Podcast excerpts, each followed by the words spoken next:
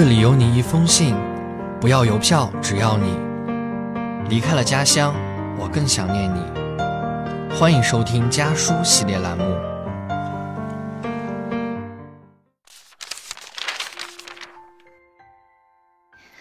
Hello，大家好，我是张静怡，来自江苏常州。我在南京大学，距离我的家一百二十八点三公里。这是我写给爸爸的一封信。爸，距离上次我们父女俩坐下来聊天已经有多久了呢？久的似乎我也记不清了。或者说，长这么大，我们却很少真正去了解对方的想法。在这一点上，我不得不说。您是个跟孩子的情感交流上做的不够成功的爸爸。刚跟舍友聊完天，舍友滔滔不绝地讲起了小时候跟爸爸的故事，那些有血、有热、有温度的故事。他讲到小时候，妈妈一天到晚逼他做练习册，爸爸看不惯，一把夺过来撕成两半，生气地吼道。他才五年级啊，为什么要逼他做这些？他讲到，小时候偷偷玩电脑游戏，忘记拔电源插头，被妈妈发现。爸爸挺身而出，是我用完电脑忘记拔了，解除了他被妈妈劈头盖脸臭骂的危机。他讲到，他爸爸清楚的记得他的生理期。记得他用的卫生巾的牌子，贴心的每次都帮他备好。他讲到他爸爸经常会跟他促膝而谈，分享作为一个爸爸对女儿未来爱情的小建议。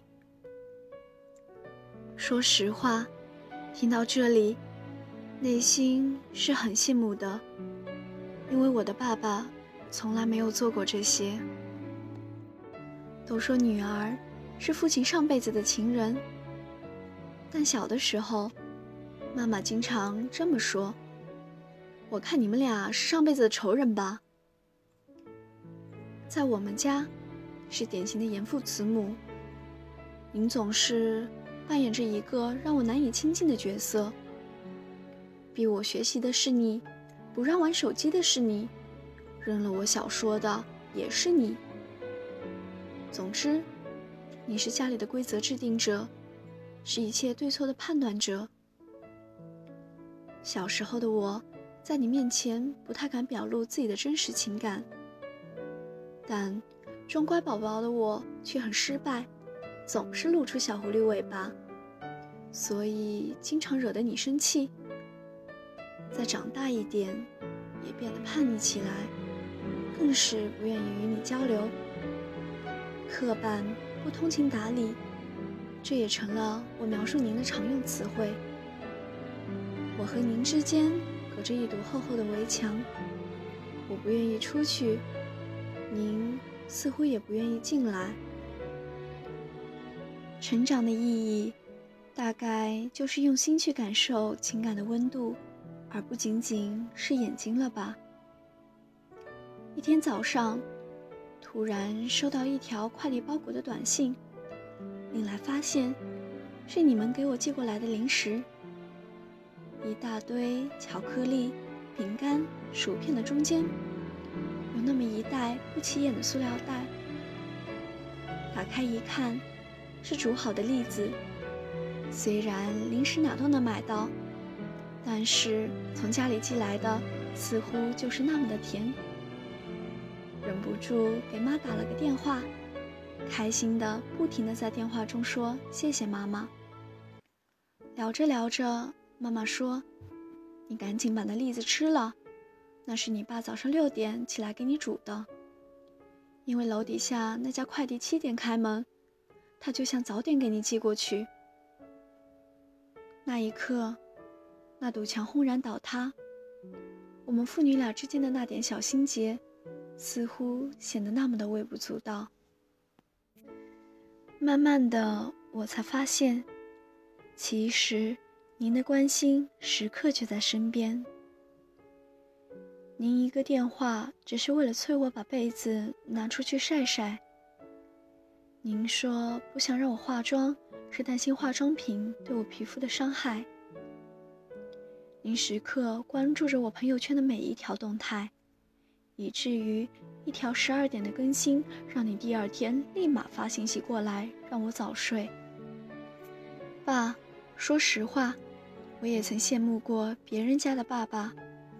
羡慕他们的细致入微，羡慕他们跟女儿更像是朋友的关系，羡慕他们可以直接对女儿说出“我爱你”。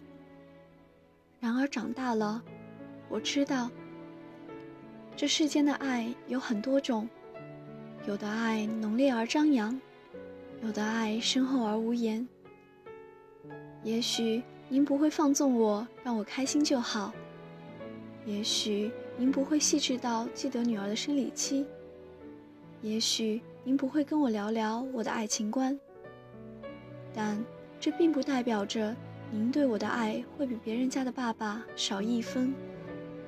虽然我仍希望您能学着表露对女儿的爱，学着怎么跟女儿真正深入交流，但我不会再羡慕别人家的爸爸了，因为我知道。世界上的父亲多种多样，但你是最好的那种，我的。离家的路很短，回家的路却很长。本期节目到这里就要和大家说再见了，下期将由我的小伙伴继续为大家带来关于家书的故事。以前人们在四月开始收获，躺在高高的谷堆上面笑着。我穿过金黄的麦田，去给稻草人唱歌，等着落山风吹过。你从一座叫我的小镇经过。